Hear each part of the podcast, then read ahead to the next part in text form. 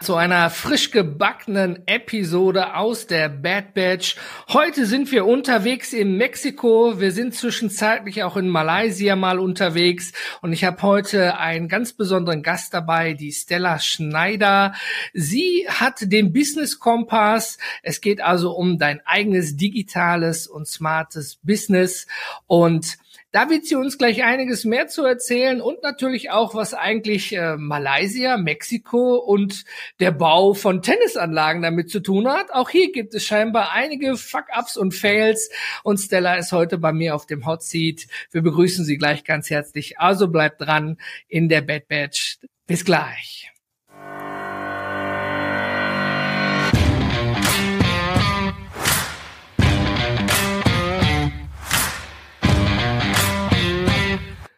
Wie immer sparen wir uns das lange Intro, da ich es noch nicht neu gemacht habe, aber ich es trotzdem noch cool finde. Stella, mega, dass du mit dabei bist.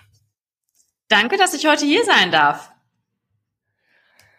Und du bist uns live zugeschaltet, nicht aus der Tagesschau-Zentrale, sondern aus dem schönen Mexiko. Ist das richtig? Das ist richtig. Ich sitze gerade in La Paz und grüße das Ruhrgebiet und Deutschland, die, die gerade zuhören.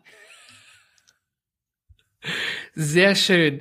Ähm, Mexiko ist es, glaube ich, gerade mit dem Zeitversatz, äh, glaube ich, noch früh morgens, während es bei mir am Abend ist. Aber heutzutage im Stand der Technik ist das ja alles gar kein Problem.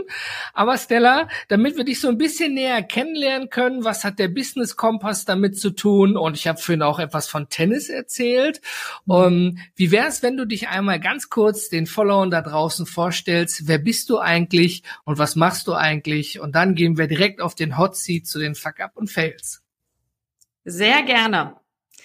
Meine Story hat vor fünf Jahren ungefähr so richtig gestartet. Da war ich noch im Masterstudium und habe als Werkstudentin angefangen, remote zu arbeiten.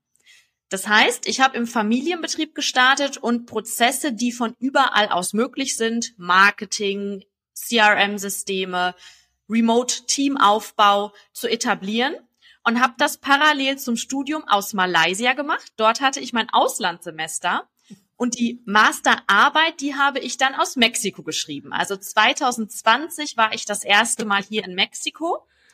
Und das Praktische war zu der Zeit, durch die Pandemie konnte ich alle Unterlagen tatsächlich auch digital einreichen. Also ich musste keine physische Thesis ausdrucken, wo ich natürlich im Vorfeld dachte, oh Gott, äh, nicht, dass ich dafür zurück nach Deutschland fliegen muss.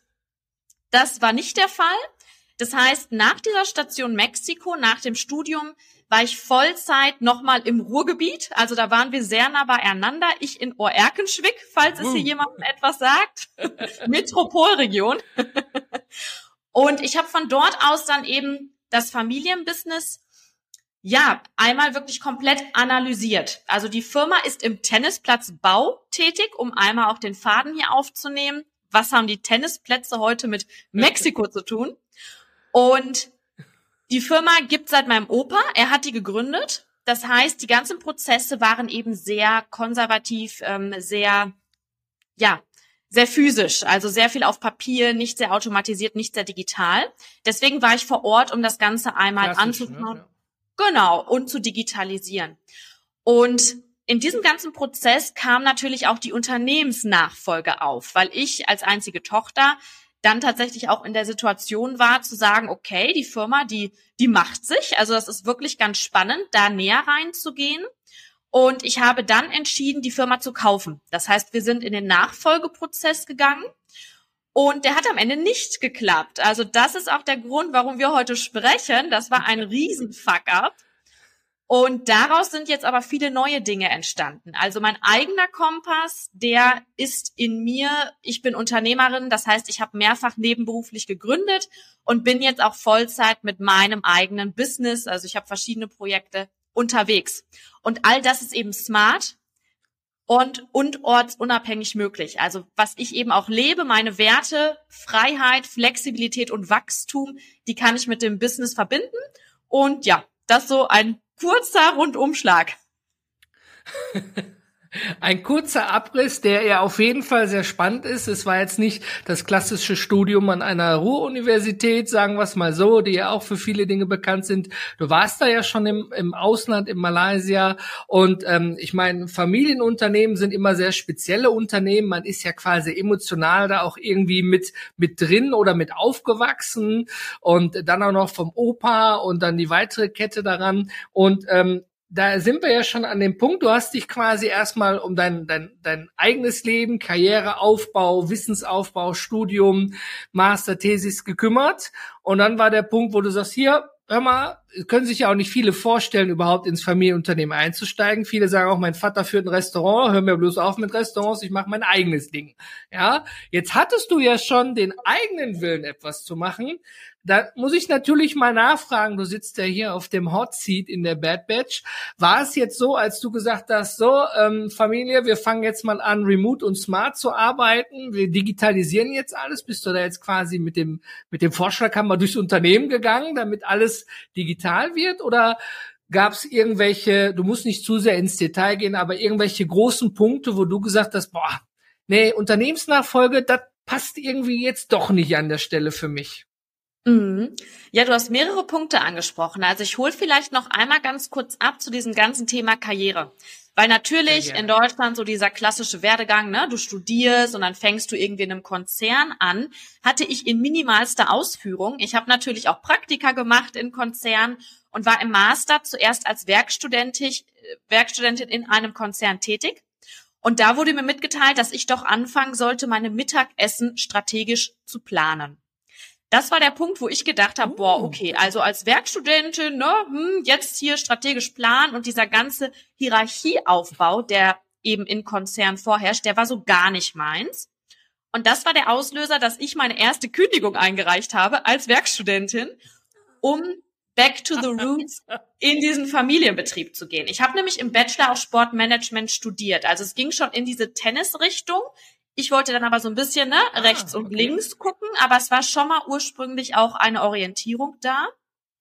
Und mit diesem Wissen der ganzen Jahre, sei es jetzt theoretisch, sei es eben natürlich auch auf persönlicher Ebene, mh, hm, habe ich dann gedacht, okay, also dieser, dieser Familienbetrieb, der ist schon auch einfach eine spannende Business Opportunity. Also mir ging es nicht unbedingt darum, dass es jetzt ein Family Business ist und dass ich diese Nachfolge machen muss, weil ich die einzige bin, die das in der nächsten ah, Generation okay. könnte. Also das war nie die Ausgangssituation. Auch von meiner Familie gab es nie Druck in der Hinsicht. Also es wurde gar nicht in diese Richtung mhm. gezwängt, mhm. sondern eher genau das Gegenteil. So mach mal alles außer dieses Business. Weil es gab natürlich auch viele das ist ja Jahre. Der krasse Gegensatz, ja.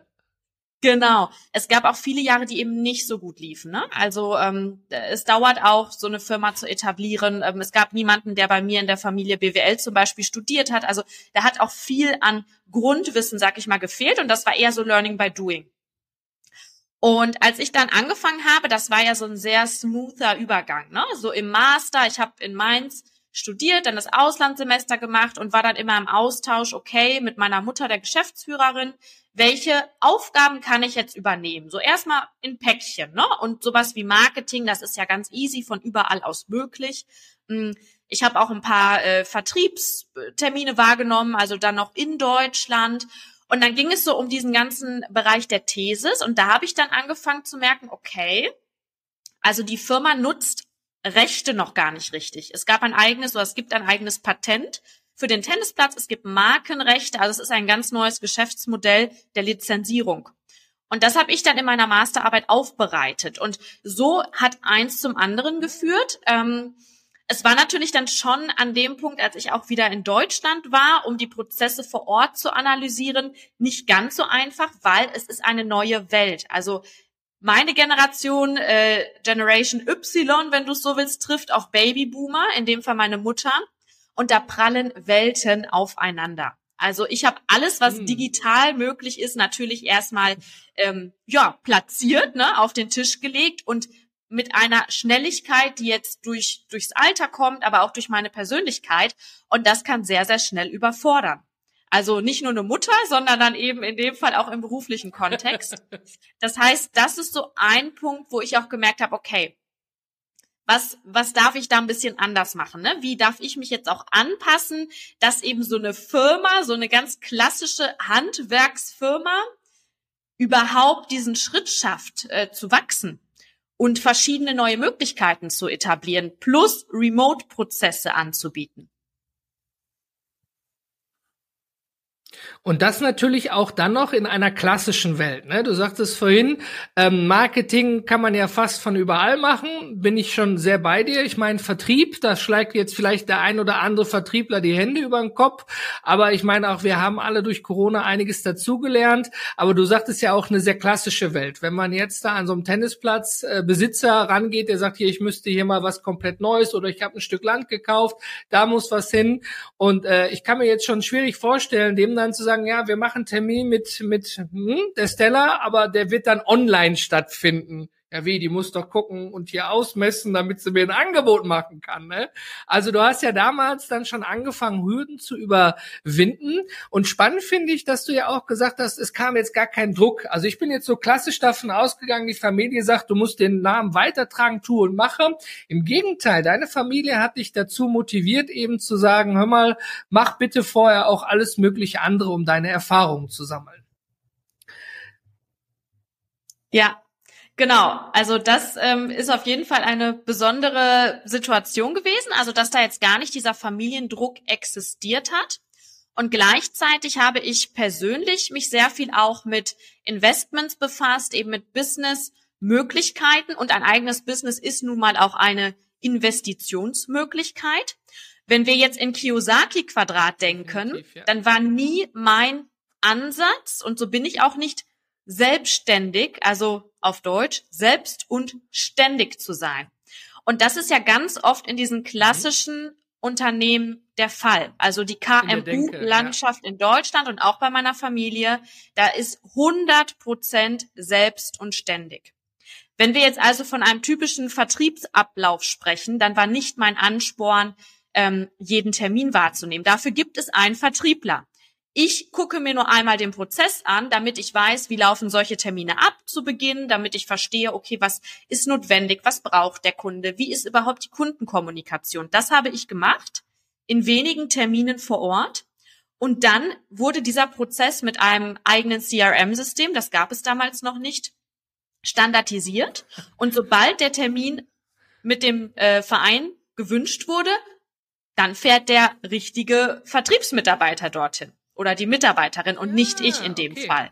Ne? Also das heißt, auch bei einer Übernahme ähm, war jetzt nicht mein Gedanke, okay, ich bin jetzt, wenn ich die Firma kaufe, ständig in Deutschland und vor Ort, sondern ich stelle einen guten Geschäftsführer, eine gute Geschäftsführerin ein, die den ganzen Laden schmeißt. Und ich mache das Ganze als Unternehmerin mit den Remote-Prozessen, die ich aufgesetzt habe. Das Spannende daran ist ja, du hast ja dann schon quasi, jetzt um dein Beispiel beim Vertrieb zu bleiben, den Vertriebsprozess smart und neu gestaltet und so wie es eben auch dann passend ist. Und ähm, das, was du ja sagtest, selbst und ständig, das kennt man natürlich immer im Business, immer im Handel, immer im Stress und alles alleine machen müssen, tun wollen, gar nichts abgeben können. Und das ist sicherlich für viele schwierig. Und ich denke auch der ein oder andere Follower, der hier zuhört oder zusieht, erkennt sich da vielleicht auch wieder. Mittlerweile sind wir ja auch am Umschwung genau hin zu smarten Business-Ideen, wo man eben auch mal Zeit hat, mit der Familie ein Eis essen zu gehen oder einfach mal am Abendbrottisch mitzusitzen als Selbstständiger mit dabei. Und wie du schon erklärt hattest, du, da kam der Babyboomer und deine Generation aneinander und am Ende des Tages hat's ja jetzt doch nicht geklappt. Dann, dann war die Nachfolge irgendwie raus. Ist richtig, ne? Das ist richtig. Also wir hatten einen Prozess, wir hatten einen externen Berater, eine Mediation, weil eben das Thema nicht so einfach ist, wenn, wenn niemand von extern drauf schaut. Dieser Berater hat die ganze Unternehmensbewertung gemacht, also die klassischen Prozesse bei einer Nachfolge. Und am Ende ging es dann wirklich darum, jetzt zur Bank zu gehen, den Kredit aufzunehmen. Und da hat sich dann meine Mutter aus der Rolle der Mutter dagegen entschieden, dass sie eben nicht an mich verkaufen wollte in dem Moment. Sie hat dann quasi kurz vor Abschluss die Notbremse gezogen, aus mütterlichen Gründen eben halt, völlig, völlig zu Recht für deine Mama, gar keine Frage. Und ähm, verstehen kann ich das schon. Aber am Ende des Tages ist ja ist es ja sogar ihr hattet eine Mediation. Für die meisten Unternehmensnachfolge ist erstmal ganz weit weg, weil man ja immer der Meinung ist, man lebt ewig und macht auch noch ewig lange und man wird auch nie krank an der Stelle. Und am Ende des Tages ähm, Unternehmensnachfolge, du kriegst eine Bankvollmacht und dann schreiben wir den irgendwas um und dann kriegst du ein paar Anteile und dann ist das Thema gut. Ihr seid ja richtig mit Unterstützung von extern da dran gegangen, so wie man es eigentlich richtig macht, was viele ja eigentlich gar nicht wissen in dieser Sache. Und gut, dass deine Mama sich dagegen entschieden hat, das soll, da muss man eben dann Respekt zollen, war natürlich erstmal eine Klatsche für dich am Ende des Tages. Ja, weil du ja natürlich kurz vor der Unterschrift standest. Jetzt wird für den einen oder anderen nach so einem Fuck-up quasi die Welt zusammenbrechen und oh, große Familienkrise, emotionales Chaos. Und was mache ich denn jetzt? Aber du machst so den Eindruck, dass du gesagt hast, okay, das muss ich sowieso mal sacken lassen, aber da geht noch was, auf jeden Fall. Genau, also es war natürlich jetzt nicht super easy. Also als ich davon erfahren habe, da ist für mich auch erstmal eine kleine Welt zusammengebrochen. Für mich war das die Rakete, um jetzt erstmal aufs nächste Level zu kommen. Also Tennisplatzbau ähm, ist tatsächlich auch hoch profitabel. Das heißt, da sprechen wir von ganz anderen Nummern, als wenn ich jetzt bei Null starte. Und für mich war damit klar, dass ich aus der Branche raus möchte. Also Tennisplatzbau, Pedalplatzbau, äh, da war ich dann auch mal zwischenzeitlich an einem eigenen Business dran. Habe ich dann erstmal gehen lassen dürfen und habe dann überlegt, okay, also ich auf jeden Fall bin Unternehmerin, äh, eigenes Business auf jeden Fall notwendig. Was kann ich jetzt machen, was eben smart geht? Also wie kann ich weiterhin ortsunabhängig leben und etwas aufbauen, was vor allem auch einen Mehrwert liefert? Und dann kam es eben zu verschiedenen nebenberuflichen Gründungen. Die erste ist eher ein Social Business mit Profit. Da geht es um den Import von Textilien aus dem Süden Mexikos und den Verkauf auf Etsy in Deutschland. Das war einfach ein Zeitprojekt, das haben wir Ende 2021 gestartet. Mein Partner ist Mexikaner, das heißt, das war schon mal etwas okay, um so in diese ganze Welt einzutauchen. Als Händler, Händlerin, ähm, das, ja, das Projekt läuft weiterhin. Also das war schon mal die erste Erfahrung. Und im letzten Jahr habe ich dann eben geguckt, ich war noch angestellt bis Ende letzten Jahres. Welche Menschen sind denn eigentlich schon da, wo ich hin will? Weil die typischen KMUs, die sind eben oft nicht digital und smart unterwegs. Und in diesem Zuge habe ich meine erste Community entdeckt, beziehungsweise sie hat mich gefunden. Das ist der Citizen Circle für ortsunabhängige Unternehmer und Unternehmerinnen. Da warst du auch mal drin, André, soweit ich das jetzt richtig im Kopf habe. Und ja, da genau. war es total spannend, weil beim ersten Event plötzlich so viele Menschen um mich herum waren, die alle irgendwie das schon geschafft haben. Also nicht jeder, aber zumindest alle mit diesem gleichen Werte und Mindset, unternehmerisch und aber auch ortsunabhängig, wo viele in Deutschland sagen, nee, also das geht nicht und das geht nicht und das geht eigentlich auch nicht und äh, überall sind immer nur Probleme. Das ist für mich sehr, sehr typisch deutsch. Und jetzt aber zu switchen, Mensch, äh, nee, alles ist eigentlich möglich. Es geht nur darum, wer hat das schon wie gemacht. Und mit diesem Umfeld habe ich dann eine ja, wolltest du was sagen, André? Eine, eine Zwischen, ja, genau, eine Zwischenfrage, äh, die erlaubt sei. Wir merken, die Leitung kommt manchmal etwas verzögert und man möchte nicht da reinsprechen. Also erstmal ein kleines Shoutout an den Citizen Circle, an Tim Chimoy, einen der Gründer dessen. Ich glaube, die öffnen zwei, dreimal im Jahr und ich war da selber auch längere Zeit Mitglied und war in, Est, äh, in Estland, in Tallinn dort auch schon auf der Bühne. Sehr zu empfehlen, äh, weil es passte auch genau auf dein Modell, wo du hin wolltest. Und es macht auch einen Unterschied. Du sagtest ja schon bei deinem Familienunternehmen, du möchtest nicht nur im Unternehmen arbeiten, sondern am Unternehmen arbeiten. Dafür brauchst du Geschäftsführer, Vertriebler, Leute, die das machen. Jeder Experte auf seinem Level. Und dieses ortsunabhängige Arbeiten ist natürlich auch die, die Schwierigkeit, aus dieser Zeit gegen Geldfalle am Ende des Tages rauszukommen. Was mache ich jetzt? Natürlich muss man etwas machen. Und wir brauchen auch bei Penny an der Kasse den oder die Kassiererin, damit wir einkaufen gehen können am Ende. Ja? Ähm, gut, Amazon beweist heißt das Gegenteil, aber es muss auch da jemand sein, der sich kümmert einfach. Und am Ende des Tages finde ich das gut, dass du dann eine neue Booster-Rakete bekommen hast, in dem Fall durch den Citizen Circle, ja, der dann mir mit den richtigen Leuten zur richtigen Zeit am richtigen Ort. Mega Geschichte. Was ist dann passiert? Hm. Ja, ich war bei diesem Event. Ich habe mir dafür Urlaubstage genommen aus der Anstellung damals und habe dann erstmal einen Monat gebraucht, um all diese Eindrücke zu verarbeiten. Also für mich war das wirklich, ne, diese Rakete, die du ansprichst, aha, okay, also ich bin jetzt nicht die Einzige, die so tickt, also irgendwie gibt's da noch viel mehr. Und ja, das ist auch so dieser Riesenmehrwert eines Netzwerks, einer Community, wie auch die, die du jetzt hier gerade ins Leben rufst mit Bad Batch. Weil durch dieses Empowerment, durch diese anderen Menschen ist es plötzlich möglich, dass Sachen in so kurzer Zeit entstehen und wachsen. Und ich beschreibe das immer mit einer Handbremse, die ich jetzt einige Jahre auch tatsächlich drin hatte, ne? weil ich bin ja immer so ziemlich schnell unterwegs, durfte aber nicht, weil ich war ja keine Geschäftsführerin und habe seitdem eine Intensivgruppe unter anderem besucht für smarte Business-Konzepte. In dieser Gruppe ist Business Kompass entstanden. Das ist auch jetzt mein Hauptprojekt, mit dem ich heute hier bin. Du hast den Kompass eingangs erwähnt. Und das Thema Unternehmensnachfolge, das nehme ich jetzt auf, weil ich jetzt an dem Punkt bin zu sagen, okay, ich habe diesen Prozess verarbeitet und was ist da eigentlich schiefgelaufen? Was hat denn nicht geklappt? Warum habe ich diese Firma nicht übernommen? Und ein Key-Faktor, der ist vor allem in unserer aktuellen Welt in Deutschland begründet. Wer macht denn diese Mediationen für solche KMUs? Das ist normalerweise nicht meine Generation.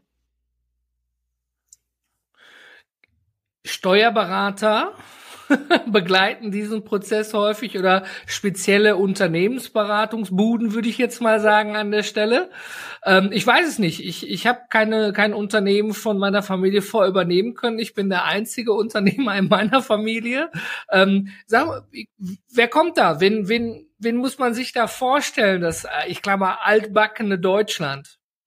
Genau, also ohne jetzt da zu krass in Schubladen zu gehen, es sind normalerweise Männer, so 50, 60 plus, und die kommen dann in so eine Firma, wir sprechen von einem Familienbetrieb, eben hoch emotional behaftet, mit normalerweise mehreren Generationen Vermögen innerhalb der Firma. Es geht um Altersvorsorge, also ganz, ganz viele Themen.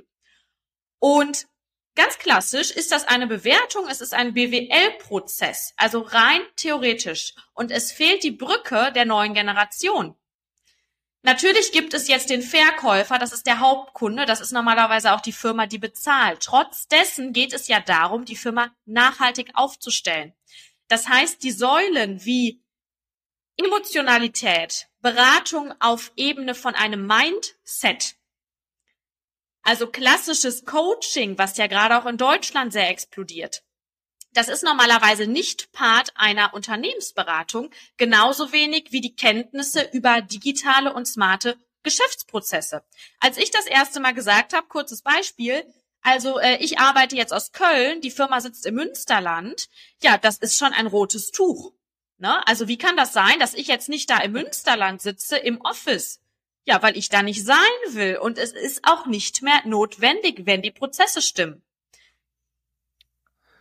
Ich bin da bei dir. Ich meine, Corona hat es uns ja gezeigt, ne, dass es auch anders geht natürlich an der Stelle. Ähm, es ist natürlich so, da bin ich bei dir. Es geht, geht nur um Zahlen, Daten, Fakten. Das Emotionale, das muss die Familie schön unter sich selber regeln am Ende des Tages. Aber damit ist es ja nicht getan. Und vor allen Dingen, wenn ich mir jetzt vorstelle, ne, wenn ich jetzt mal 30 Jahre weiterdenke, 40 Jahre und mein Sohn soll jetzt übernehmen oder eine meiner Töchter und die sagt dann, boah, Papa, früher hast du das so gemacht, aber heute, dann machen wir so mit Hologramm in der Luft, machen ein bisschen so und wir machen das virtuell und da musst du gar nicht mehr jemanden für anrufen, das machen wir jetzt über Gedankenübertragung, was weiß ich, ich übertreibe jetzt, ja. Dann ja. würde ich auch denken, nee, früher war nicht alles scheiße, was ich aufgebaut habe. Ich fühle mich ja vielleicht dann auch erstmal emotional angegriffen an der Stelle, weil ich, ich bin ja doch bis dahin überhaupt erstmal gekommen. Und ich glaube, da den richtigen Ton, die Schere und das alles zu treffen.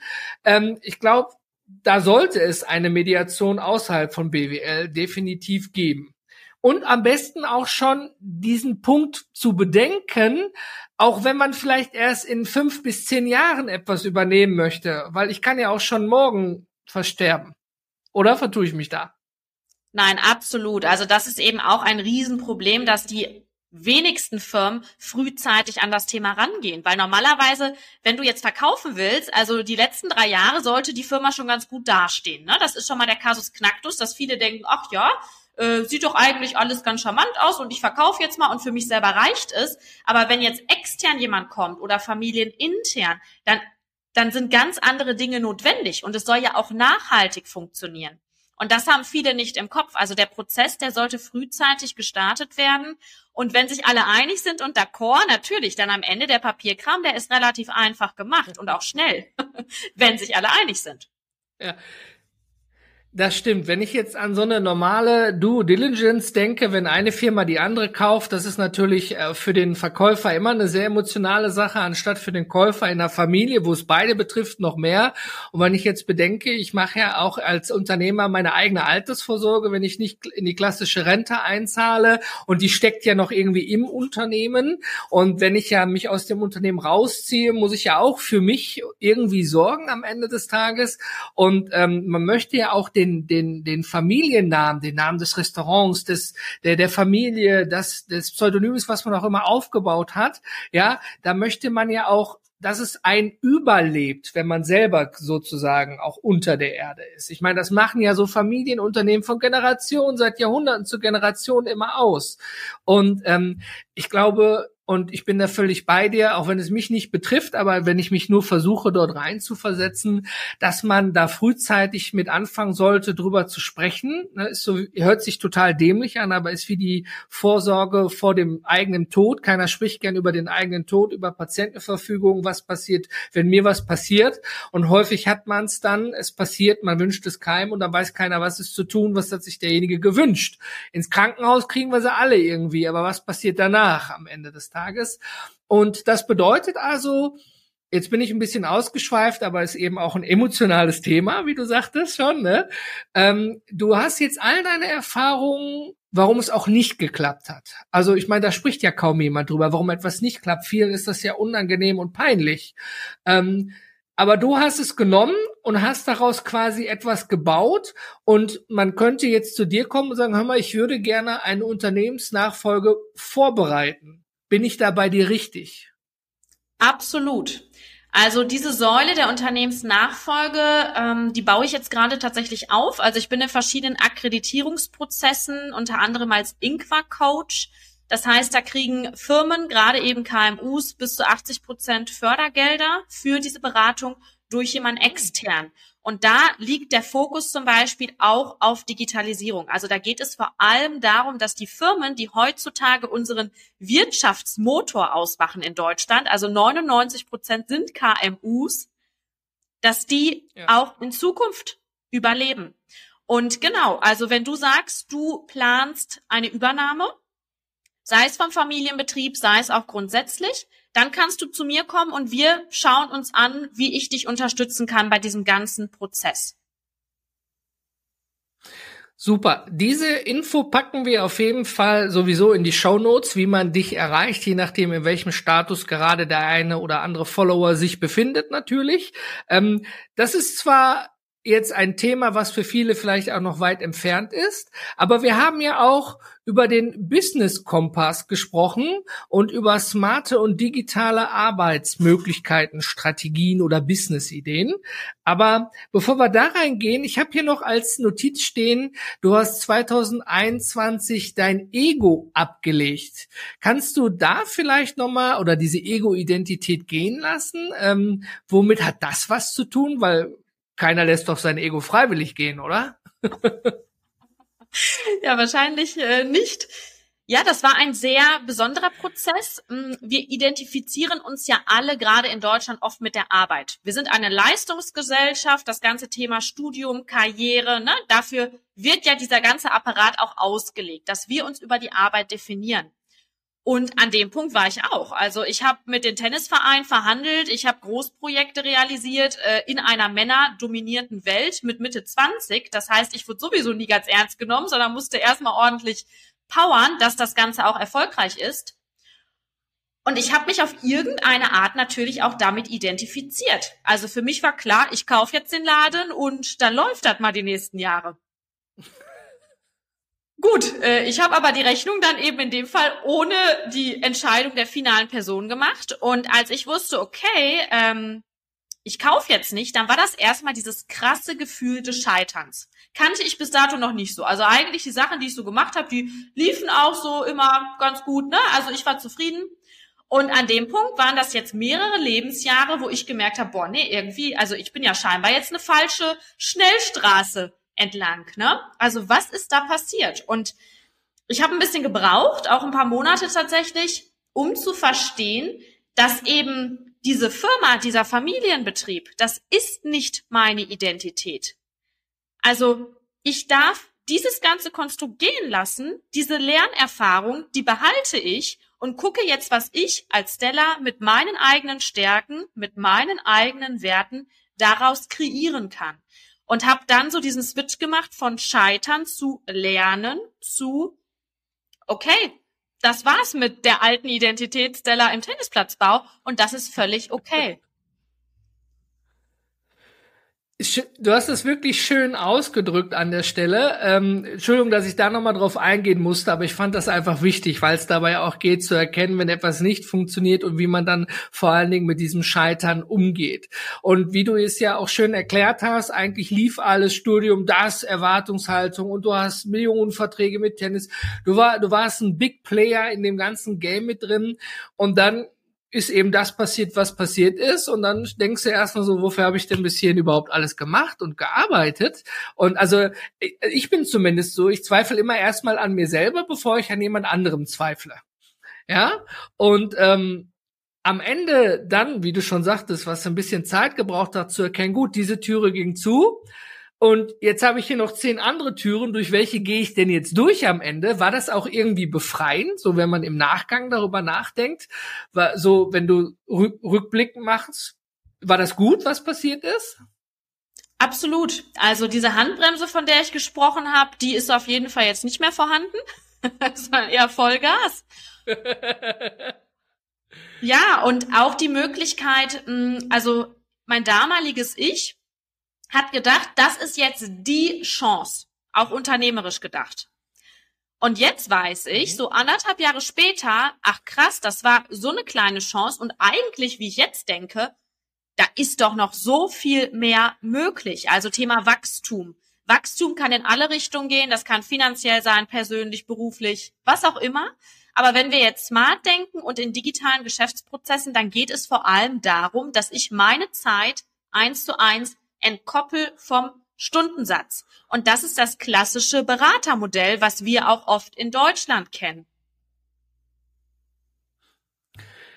Spannend, wo du es gerade sagst, das ist auch der Klassiker, wo die meisten Zahlen sehen, während der Handwerker für 35 Euro die Wohnung streicht, ja, und sich da kaputt knüppelt am Ende des Tages und wir froh sind, dass wir einen für 35 und nicht für 39 oder 49 gefunden haben. Ähm, jetzt übertrieben sage ich das bewusst, ja. Und während dann diese High-Class-Coaches Rechnungen für 1500 Euro am Tag schreiben, ähm, alle, also ich komme ja selber aus der Beratung. Ne? Ich kenne die Welt und ich kenne die Welt, ja, von großen und kleinen Rechnungen. Das ist natürlich auf der einen Seite ein schönes Gefühl, weil man ja auch viel Vorarbeit irgendwo reinleistet. Aber bei mir hat es auch gedauert, bis ich an diesem Punkt war, dass ich eigentlich dass der Kunde eigentlich nicht mich als Person haben möchte, sondern vielleicht eine Art Produkt, wo ich den Kunden dann begleite, etwas, was ich schon vorbereitet habe an der Stelle. Ja, weil sonst bin ich ja immer da drin. Du musst eins zu eins mit mir Zeit verbringen, damit ich mein Wissen auf dich transferieren kann, damit du weiterkommst. Und wenn ich diesen smarten Business Kompass dann so noch im, im Hinterkopf habe, dann hört sich das für mich so an, als wenn du da ähm, entweder ein Produkt entwickelt hast für Menschen, die auch so arbeiten möchten, ja, oder dass du mit dem Menschen ein Produkt gemeinsam entwickelst, was sie dann für sich selber nutzen können. Wie muss man sich das vorstellen? Da bin ich jetzt neugierig. Genau.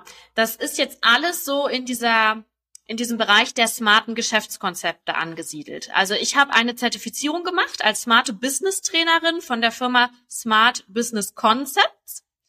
Und das heißt, du denkst in Produkten. Du denkst sehr schnell und agil und digital. Und ganz klassisch ist zum Beispiel ein Online-Kurs eine Möglichkeit, wo du eben nicht eins zu eins arbeitest, sondern du nimmst Videomaterial auf. Jeder kann für sich schauen, wann passt es gerade, um flexibel daran zu arbeiten. Es kann Gruppencalls geben und dann macht das aber nicht eine Person, sondern das machen vielleicht 100 gleichzeitig. Jetzt übertrieben gesagt, es kommt total aufs Produkt an, aber ja. das ist eine Variante. Und wenn wir jetzt wieder an die Unternehmensnachfolge und KMU-Landschaft denken, dann werden bis 2027 ungefähr 9000 Firmen in diese Bedrohung kommen, dass die eigentlich wow. Nachfolger, Nachfolgerin benötigen. Und wenn ich jetzt mich entkopple, also ich sage jetzt nicht, okay, ich betreue jetzt mal eine Firma, zwei, drei, fünf vielleicht im Jahr von diesen 9000, dann ist das ja minimal. Und mit dieser Kombination Mehrwert zu liefern, kann ich jetzt digitale Produkte aufsetzen, begleitendes Material, Kurse, Community-Modelle, wo ganz viele, die da Lust drauf haben, drauf zugreifen können. Das heißt, entkoppelt von meiner Zeit. Ah, okay. Das, das ist ein spannender Punkt, wo du das sagst. Und das Wort smart zieht sich heute durch die Episode. Aber es passt ja an der Stelle. Ähm, ich, ich habe selber drei Online-Kurse. Ich weiß, da steckt echt viel Zeit hinter. Echt, man mag gar nicht, wie viel Wochen und Aufnahmen und Texte. Jetzt reden alle von ChatGPT und lassen sich das vorschreiben. Früher hat man die noch mit Hand geschrieben und lektorieren lassen. Ähm, aber wieder andere Zeit heutzutage. Und ähm, ich meine, da gibt's ja dann auch wieder smarte Möglichkeiten, sich da unterstützen zu lassen oder schon mal Gedanken gut vorzubereiten, wenn man selber nur einen Satz hat. Aber das heißt ja auch, bevor ich überhaupt, der, der Kurs ist ja das Endprodukt, ja. Wenn ich jetzt eine tolle Geschäftsidee habe und ich komme zu dir, ja, dann ähm, kann ich mit dir dann auch einen Kurs dafür entwickeln am Ende des Tages? Also so, ich sag mal, Business Development, kannst du mir auch dabei helfen, dass ich dann für meine Zielgruppe mich von, mich entkoppeln kann sozusagen? Ist das möglich? Absolut. Also wenn wir jetzt über die eigene Businessstruktur sprechen, über das eigene Business-Fundament, dann darf ich durch meine Zertifizierung verschiedene Tools an die Hand geben und auch mit dir direkt durcharbeiten. Also ich hatte gestern zum Beispiel einen Call, da ging es auch um eine Gründerin und die hat mit der Produkttreppe, das ist das Tool, das ich jetzt zum Beispiel nutze, ihr eigenes Business strukturiert. Also wir denken jetzt nicht mehr klassisch BWL in Business Canvas, das kann auch gut sein, aber wir sind ja schnell und agil und wollen auch in den meisten Fällen schnell Einnahmen generieren. Und das geht eben über diese Produktperspektive. Okay, das hört sich spannend an. Ähm, ich meine, ich, ich habe auch meinen Scrum Master und agiles Projektmanagement ist mir jetzt auch nicht ganz fern, dass wir jetzt agile, also aus der Software-Ebene heraus in die Produktentwicklung da auf der Treppe gehen, finde ich auf jeden Fall spannend. Nicht mehr ganz nach dem Wasserfall unten angekommen, Mist, hat doch irgendwas nicht geklappt, sondern eben in, in Etappen und Iterationen. Finde ich ein super spannendes Thema an der Stelle. Und was hat das jetzt, okay, das ist smart und nach Nachfolge. Aber was hat das jetzt mit dem Kompass zu tun? Mhm. Der Kompass ist für mich so das Symbol, dass du selber für dich weißt, wo möchtest du hin? Womit möchtest du deinen Lebtag verbringen? Also sehr werteorientiert und auch diese Geschäftskonzepte, von denen ich gerade gesprochen habe, basieren auf deiner Identität. Also wir leben in einer Zeit, in der wir jetzt nicht mehr das machen müssen, was unsere Eltern irgendwie getan haben oder uns vorschreiben, sondern wir können für uns ja. entscheiden, was sind die eigenen Stärken, was sind die eigenen Werte und wer will ich eigentlich sein? Und wenn ich danach gehe, dann ist der Nordstern die Basis für alles. Das ist dein Fundament fürs Business und auch für dich persönlich. Und deswegen dieser Kompass. Also ich habe einen Online-Kurs für zum Beispiel Business Starter und da gehen wir anhand der vier Kompassnadeln alle vier Bereiche durch vom Mindset über dein Ziel, dein Wohin, dein Womit und auch die Umsetzung mit Tools. Das ist so die Orientierung, die ich in sehr vielen Lebensbereichen sehe und vor allem auch im Business. Spannend, dass du das sagst. Also mein erstes Unternehmen, da hatte ich keinen Kompass, habe ich ja voll vor die Wand gefahren. Da habe ich einfach nach dem Bauchgefühl auf dem Highway mit dem Laster und ab geht's. Und dann kam der Unfall und es hat viel Geld gekostet. Aber ich habe die Erfahrung machen dürfen, bin da auch etwas reicher an Erfahrung durchgeworden und geldärmer. Aber ähm, ich kann mir natürlich, ähm, also dank solcher Möglichkeiten wie bei dir, deswegen sage ich das so bewusst, kann ich mir schon vorstellen, wenn ich jetzt eine Idee habe, die ist ja erstmal nur in meinem Kopf. Dann reden viele davon, schreib's auf eine Serviette und erklär's jemanden. Und wenn das jemand versteht, super. Dann erklärt man, gehen Leute häufig hin, erklären das Freunden und Familie und die finden das immer alle super. Oder genau. vor allen Dingen so die männlichen Pate sagen immer, nee, mach das, was wir machen. Glock ein, Glock aus, geh in eine Fabrik, bau das Auto zusammen und geh wieder nach Hause, da muss immer Essen auf den Tisch kommen für die Familie. Ne? Kannst du doch nicht an so einen Scheiß da denken, weiß doch keiner, ob das klappt. Und ähm, ich, also du merkst an der Sache, es ist gar nicht so einfach für jemanden da, wenn wir wieder beim Kompass sind, dann den richtigen Weg zu finden, weil man erst voll empowernd ist, voller Energie, kriegt vielleicht noch super Input oder eben gegenteiligen Input von der Familie. Ich glaube, da hätte auch mir damals so ein Kompass helfen können, stelle ich gerade fest. Ist auf jeden Fall eine spannende Geschäftsidee. ja, ja, da kommen natürlich ganz viele Welten aufeinander und immer die jeweilige Lebens Situation, ne? Wo stehst du? Hast du schon Familie? Hast du schon Kinder zu ernähren? Genau, das ist, äh, bin ich völlig bei dir, ist ein sehr wichtiger Punkt. Wo steht man? Ne? Ich bin jetzt auch keine äh, 18 mehr, frisch im Elternhaus noch und kriege die Wäsche gewaschen und muss keine Miete bezahlen. Das bedeutet also, ich habe natürlich ganz andere Anforderungen als Ehemann und Vater, als, je, als ein Youngstarter, sag ich mal. Aber das ist auch gar nicht schlimm, weil ich hatte ja auch als Youngstarter meine Chance gehabt an der Stelle. Aber ähm, ich glaube, das Alter spielt, glaube ich, für, für Gründen, tun und machen keine Rolle. Ich weiß nicht, ähm, wie du das siehst, ich hatte ein Gespräch mit jemandem, der schon etwas älter war und er auch erst mit fast 50 gesagt hat, weißt du was, erst dann hat's bei mir Klick gemacht, ich muss das irgendwie anders machen, ich passe hier nicht rein. Cool. Ja, Finde ich richtig gut. Also ich habe ähm, die Tage noch einen Beitrag gelesen. Ich bin ja auch weiterhin unter 30, also in meinen Zwanzigern. Und da ging es darum, dass eigentlich viel mehr Menschen diese 20er nutzen sollten, um zu gründen. Und viele verpassen das, weil eben Studium, was weiß ich, Ausbildung, Konzern, Karriere, blablablub. Und dann irgendwann kommt der Punkt, wo es natürlich immer größere Hürden gibt. Und ich möchte jetzt eben hier mit dieser Folge, mit meinem Sein und mit diesem Weg, den ich hier gerade repräsentiere, vor allem dazu ermutigen, jetzt eher Jüngere, ich finde es auch in älteren Generationen ganz klasse, aber wenn ich jetzt aus, aus meiner persönlichen Erfahrung spreche, sich das einfach zu trauen, einfach zu machen. Und ich glaube, da kommen wir auch zum Abschluss dieser etwas längeren Episode. Du hast es wahnsinnig gut zum Schluss ausgedrückt. Ja, man möchte dazu ermutigen, es zu machen. Und zwar das, worauf man auch Bock hat. Heutzutage geht. Dementsprechend, Stella, es war mir eine Freude und vielen Dank für diese Episode und vielen Dank, liebe Follower, dass ihr heute dabei wart. Stella und ich, wir sind an der Stelle raus. Tschüss. Danke, André. Ciao.